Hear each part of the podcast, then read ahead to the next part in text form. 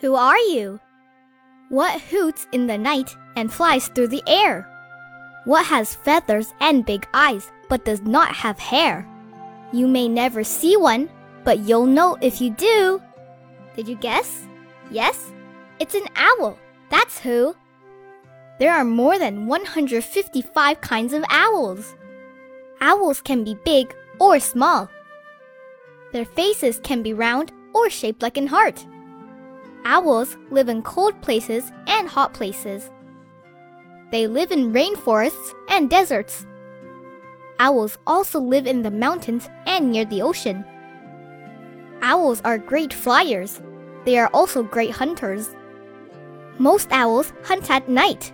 Their bodies are made for hunting. Owls watch their prey carefully, but they can't move their eyes. They turn their heads to follow their prey.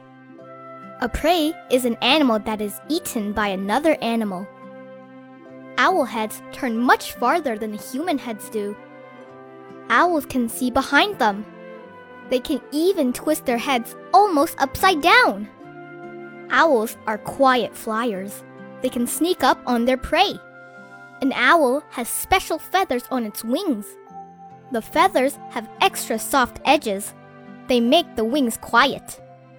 Prey cannot hear the owl flying towards it. Many owls eat small animals like mice.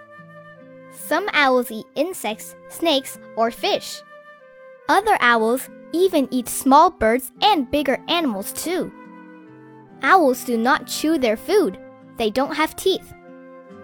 Owls tear the food with their sharp beaks, or they eat their prey whole. Owls travel to different areas to hunt, so they don't call one place home. They often just pick a tree to rest in. But young owls stay in or near a nest. They stay until they learn to fly. Owl nests may be in trees or on the ground. Owls look like the land and trees around them. This is called camouflage. Camouflage means an animal's natural color or shape that blends in with what is around it. Camouflage helps the owl stay safe from the enemies. A mother owl lays about two to six eggs at one time. She sits on the eggs until they hatch. Owls that have just hatched have soft, fluffy feathers. Young owls are called owlets. Every day, the owlets grow bigger. They grow new feathers too. The father owl often brings food to the family. The owlets learn to fly and hunt as they get older. Try making a hooting call out of your window at night. Then listen carefully. An owl just might return your call. But not all owls hoot. Different owls have different calls. Some owls screech. Others hiss, whistle, or even bark. What do you hear?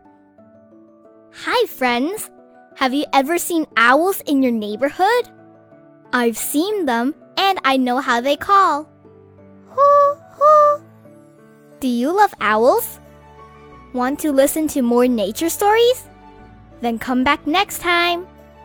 See you soon!